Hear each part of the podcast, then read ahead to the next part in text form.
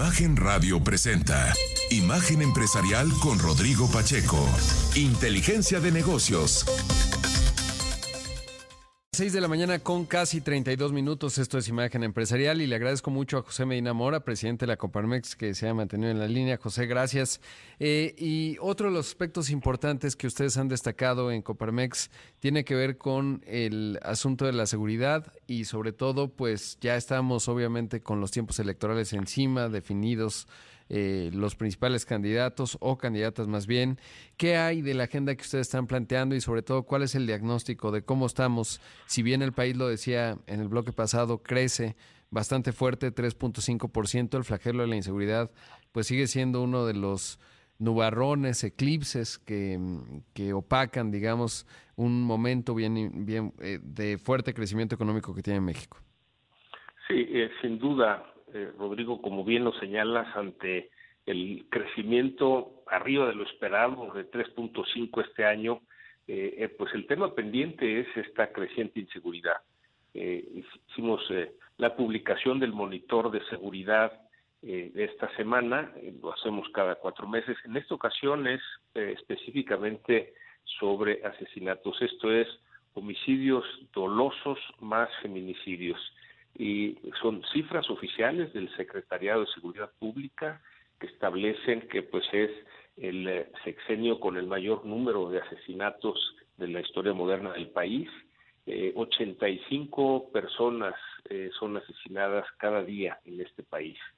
Eh, en el caso de los feminicidios hay criterios diferentes en distintos estados entonces hacemos una suma entre homicidios dolosos de mujeres más feminicidios y se conserva esa cifra de que en este país asesinan a 10 mujeres cada día, algo que nos parece inaceptable.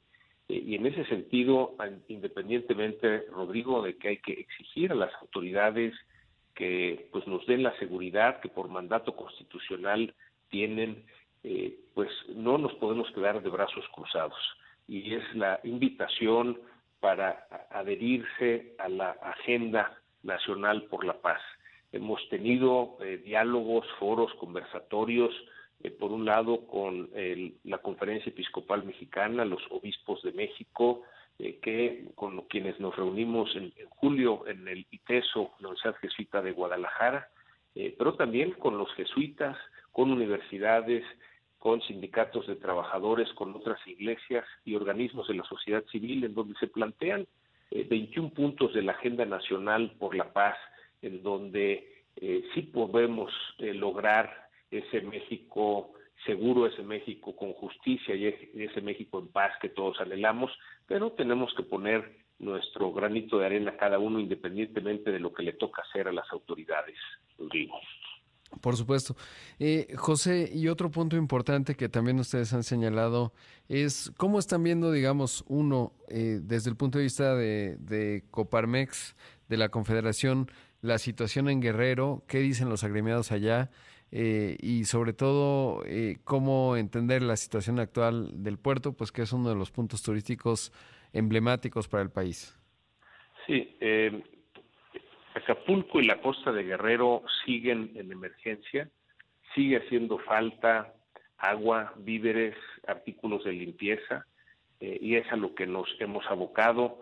Eh, tenemos reunión con nuestro eh, un equipo de trabajo, está nuestro presidente del Centro Empresarial de Coparmex en Acapulco, con algunos de sus consejeros, el presidente del Centro Empresarial en Chilpancingo, pero también voluntarios de Puebla, de Chiapas, de Ciudad de México, eh, que de, Jalisco, que de alguna manera eh, se está llevando a cabo eh, semana a semana la atención de lo que se requiere, de lo que urge.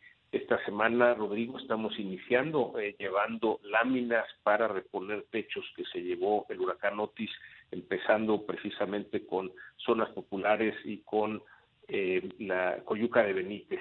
Pero seguimos enviando agua, víveres y artículos de limpieza eh, en los centros empresariales que tenemos a nivel nacional, los que se han convertido en centros de acopio, eh, algunos envían directamente a Acapulco y la costa de Guerrero, otros a través de la Cruz Roja. Pero el mensaje importante a toda tu, audiencia es que sepan que la emergencia sigue en pie, que se requiere ayuda, que pueden donar, todavía pueden acudir a los centros de acopio de la Cruz Roja, pueden donar a la Cruz Roja, que tiene la ventaja que es una institución que sí rinde cuentas y que precisamente de todo esto que recibe va dando la evidencia de cómo se va entregando. Y desde luego empieza también ya la limpieza eh, en muchas zonas, sobre todo en la parte de la montaña, eh, cayó lodo con piedras, con eh, árboles que de alguna manera pues cerraron la circulación, se llevaron algunas casas, entonces está ya pues una parte de, limpieza importante antes de la reconstrucción. Empiezan a abrir ya tiendas departamentales y tiendas de conveniencia, sí vigiladas por la Guardia Nacional para evitar la rapiña. Eh, afortunadamente muchos ciudadanos han eh, seguido yendo a Acapulco a llevar ayuda y esto es lo que se requiere, independientemente del plan de eh, mediano y largo plazo ya de la reconstrucción. todavía no está completamente restablecida la energía eléctrica, el estimado que tenemos es al 65%. En fin, todavía vamos bien, vamos avanzando, pero todavía es mucho lo que se tiene que hacer. Sí, como dices, me quedo con la parte de, pues la emergencia sigue, ¿no? Independientemente de cuál sea la declaratoria o no, lo cierto es que la realidad en el terreno, pues es que todavía falta muchísimo. Estamos hablando de uno de los tres estados eh, con mayor marginación en el país por ingresos y evidentemente un núcleo urbano enorme de un millón, prácticamente casi un millón de habitantes, pero sobre todo pues que eh, lo ha azotado, lo había azotado un huracán previo a lo largo de los años, que es el huracán de la inseguridad, y entonces eso deja al puerto pues con una fragilidad todavía más, eh, más delicada, y de ahí que se requiere pues el concurso de todos, ¿no? Y sobre todo entender que esto pues continúa y que la solidaridad a nivel eh, ciudadano pues tiene que mantenerse porque pues digamos las definiciones de estatus de si está en emergencia o no pues es lo de menos. Lo cierto es que los acapulqueños lo están demandando y el Estado de Guerrero en su conjunto, ¿no? Y eso es importante y de ahí, eh, pues la voz eh, que suena siempre fuerte, que es la de ustedes, la de Coparmex, eh, en términos de, pues, hablar, digamos, y decir lo que se tiene que decir. Así que, José, te agradezco mucho la entrevista. Gracias. y bueno, pues seguimos eh, observando con atención qué ocurre con el salario mínimo 2024 y sobre todo pues los múltiples temas que ustedes en Coparmex constantemente están eh, señalando, puntualizando, etcétera. Así que gracias por la entrevista y enhorabuena por, por la labor al frente. Sí, muchas gracias. Un saludo especial para ti, Rodrigo, y para toda tu audiencia. Gracias. Ahí escuchamos a José Medina Mora, el presidente de la Coparmex, pues hablando de varios temas. Evidentemente comenzamos con el, salario mínimo, la propuesta de Coparmex en cuanto a su aumento y bueno, pues los aspectos obvio de seguridad, pasando por algunos coyunturales que sin duda son parte importante de la agenda nacional y muchos más, ¿no? Ya habrá tiempo y momentos para hablar, por ejemplo, de pues cuáles son las agendas que se van a ir planteando en distintos ejes para las candidatas, para los candidatos rumbo al 2024, que además no todo es la presidencia, ¿no? También hay legisladores, etcétera, eso hemos escuchado poco, pero bueno, habrá tiempo. Vamos a hacer un corte, esto es Imagen Empresarial, regresamos en un momento con más. A las 6 de la mañana con 47 minutos, esto es Imagen Empresarial, y ayer eh, se dio el 35 encuentro del Consejo Nacional Empresarial Turístico, bueno, congreso más bien, eh, ya el número 35, fue interesante. Eh, bueno, temprano, obviamente yo no estuve ahí temprano, pero eh, estuvo el secretario de Turismo, Miguel Torruco. Evidentemente hubo distintos diálogos. Eh, ahí Braulio Arzuaga, por ejemplo, el presidente del CENET, pues habló de la necesidad de desmilitarizar el turismo. Me tocó estar en un panel con justamente Alex Osaya, y también pues hablando de los retos del turismo. Hablaron fuerte. También estuvo en ese panel Eduardo Sánchez Navarro de Grupo Cuestro, eh, allá en Baja California Sur. Eh, y la verdad es que es un sector de mucho, de mucho potencial. Evidentemente había consistencia en ello y sobre todo, digamos, consistencia en términos de que, pues sí, todo el mundo lo reconoce. Fue positivo ver ahí a gobernadores, estuvo Mauricio Vila de Yucatán, estuvo Mara Lezama, etcétera, eh, atentos ya planteando, por ejemplo, del lado de la gobernadora de Quintana Roo, pues sí, la necesidad de que haya promoción Ya ve que se desapareció el CPTM en esta administración, el, Consejo de Promoción Turística de México, eh, que sobre todo pues es muy importante para promover eh, al país en eh, los foros de turismo internacionales, para atraer compradores, etcétera. Ese es un aspecto importante, pero como le digo, lo que decía Braulio, que es la necesidad de desmilitarizar el turismo, de invertir en infraestructura, por supuesto también en lo que se refiere a em, no solo la promoción, pero el invertir en plantear la narrativa de México como un destino turístico, porque la ausencia de narrativa mexicana, pues alguien más la llena, y esos, bueno, pues son muchas veces los destinos rivales, digamos, de nuestro país, que tiene enormes y grandes condiciones eh, en esta materia y sobre todo mucho todavía por explotar, ¿no? En términos más allá de sol y playa y estos grandes destinos. Por otro lado, le cuento que eh, la ANTAD, la Asociación Nacional de Tiendas de Autoservicio y Departamentales, dio a conocer que Diego Cosío Barto será su nuevo presidente. Ayer por la tarde el organismo compartió un comunicado en donde dijo que eh, pues toma, bueno, ni siquiera mencionaron el nombre de Vicente Yáñez, eso me llamó la atención, fue un comunicado pues mm, digamos, uno está acostumbrado a ver cuáles son los comunicados cuando dicen, ah, pues le agradecemos tantos años de haber estado con nosotros, le deseamos lo mejor, ponen alguna cita ahí del presidente saliente diciendo, estoy seguro que Diego Cosío Barto lo hará muy bien, pues todo eso que le estoy contando no, no se menciona. Y es eh, pues extraño porque Vicente Yáñez dirigió a la ANTAD por más de 20 años, llevaba mucho tiempo ahí Siento que sí, ese liderazgo pues ya está estancado, se decía exactamente lo mismo, se movían poco, etcétera. Perdieron eh, eh, como afiliados a dos jugadores enormes, tres, a Walmart de México, que es la mayor cadena de supermercados en nuestro país y en el mundo. Perdieron a Oxxo, que es la mayor cadena de tiendas de conveniencia eh, a nivel nacional, evidentemente, y perdieron al SEA, que es la mayor operadora de restaurantes de comida casual. Entonces, bueno, pues sí, le vendrá bien esta renovación a la ANTAD y le digo de llamar la atención en qué términos se dio la salida de Vicente Yáñez, que llevaba pues ahí más de dos décadas eh, y que, pues nada, no menciona nada en el comunicado, se ve que no fue necesariamente una salida del todo amable. En cuanto a Diego Cosío, eh, bueno, pues él ha estado en Procter Gamble, en American Express, Blockbuster, Citibanamex, PepsiCo en los últimos 30 años. También es miembro de la Junta Directiva de ISDI, la Escuela de Negocios Digitales.